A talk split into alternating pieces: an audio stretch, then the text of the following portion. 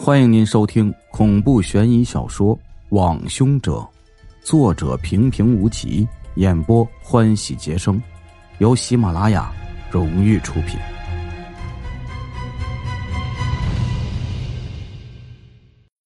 第八集，箱子里的怨气。我和小刘对视了一眼，点了点头。嗯，这样啊，江宇，你再去跟死者家属沟通一下。看看有什么遗漏的地方。小刘，把马富贵的审讯笔录啊拿来我看一下。老大托着腮陷入了沉思。是，我和小刘不约而同的说道。上午我正好又去了一趟杨家村，想要再去马富贵家看看那个痴傻的姑娘。不过他家大门紧闭，经过跟村民的沟通了解到，马老汉似乎是出去走亲戚了。关于马富贵的审讯，实际上。马富贵对于和被害人尹婷之间的矛盾倒是痛快承认了，而关于尹婷被杀的事情，他却是一问三不知。根据马富贵的说法，案发当时他正在和以前工作中认识的几个朋友打牌，地点就在其中一个人的家中。而对于公园里鞋印的事情，他说是因为那日啊听到公园中有呼喊声，曾经前去巡逻，当时没注意到踩了一脚的泥。而对于道歉的事情，马富贵倒是很坦然。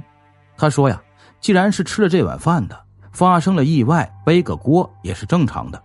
好在那老人没有事啊，他不觉得经理处事不公，也不觉得委屈。当谈及妹妹马英子的时候，他的表情也很平静。他说：‘呀，妹妹的死是凶案，他相信警方会帮他查出真相。’一时间，马富贵似乎不具备杀人动机。”我前脚刚出发，想要再去跟死者尹婷的家属以及第一目击者了解一下情况，法医的鉴定报告就出来了。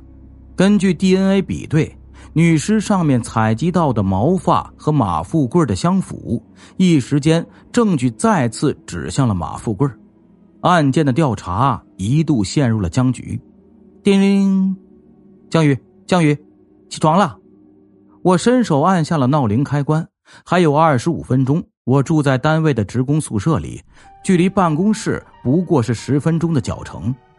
我每天都会用十分钟的时间洗漱，在七点一刻的时候准时出门，路上随便买个早点，到办公室的时候正好吃完，然后便开始一天紧张而又充实的生活。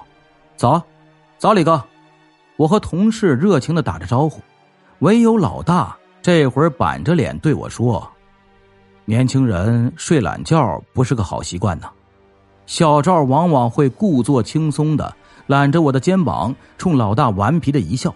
那天，小赵依旧揽住了我的肩膀，两颗小虎牙就这么露在外面晒起了太阳。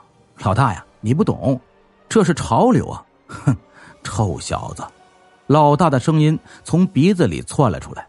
小赵大名叫赵一鸣，他大言不惭的跟我们几个讲，他老爹当年就是想让他一鸣惊人来着。本来我们觉得也没什么，但是让他这么一解释，我们几个都不太好意思叫他一鸣，因为老大一直叫他小赵，我们也就跟着这么叫了。小赵，你那个水库女尸案怎么样了？因为我这边的案件陷入了僵局，法医那边解剖有进一步的发现。死者尹婷的小拇指指甲里面有少量皮屑，我正在等待新的检验报告，也许这会成为新的线索。所以，我有一搭无一搭的和小赵聊起了他那边的案子。有点复杂呀，当时有孩子溺水了，恰巧有个水性不错的下去救孩子，这才发现了女尸。然后周围的热心群众啊报的警，那个下去的是个专业捞尸人。小赵喝了一口热茶，接着说道：“孩子是救上来了，可惜溺水时间太长，没救过来。刚一来局里，听到这样的消息，我总要难过好久。现在虽然做不到像小赵那般嘻嘻哈哈的，但是也能够淡然处之了。”小赵看了我一眼，道：“这次啊，发现女尸后啊，我们又在水库里捞到一个箱子，你猜怎么着？怎么？”看到小赵那神秘兮兮的表情，我的心里不由得咯噔了一下。那里面啊，是具蜷缩的婴儿尸体。当时周围的几个水库工作人员啊，脸色都被吓得白的像一张纸一样。有人还说要去城南庙子里啊拜拜佛，去去晦气。有那么夸张吗？就没有可能是哪家的孩子病死了，家人没送医院，直接自己处理了？我瞪了小赵一眼，对于他那副德行，我早就习以为常了。小赵的表情有些不自然，大概是想到了现场的情景，他啪的拍了一下桌子，说道。怎么可能啊！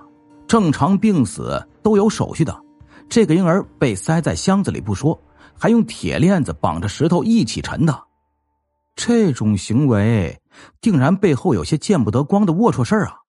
看着小赵若有所思的神情，我接着问道：“那你们查到受害人的身份信息了吗？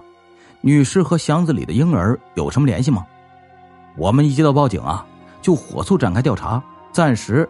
咱们的 DNA 数据库里没有这个婴儿的信息，婴儿和女尸可以判定是前后脚落入水库的，但是他们之间没有血缘关系，这有可能是两个案子呀？那就没有什么线索吗？我好奇的问道。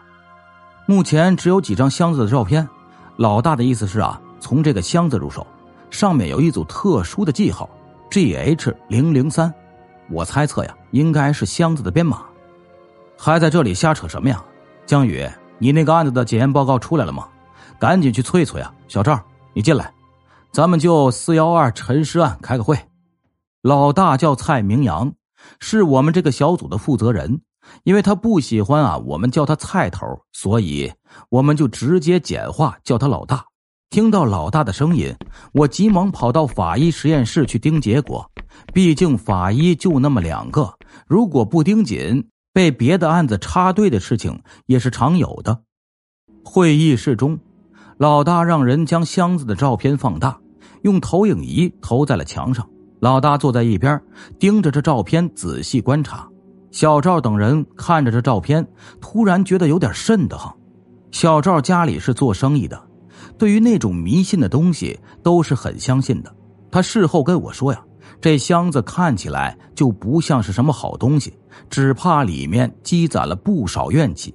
让我周末有空陪他呀，一起去找个庙子拜拜佛。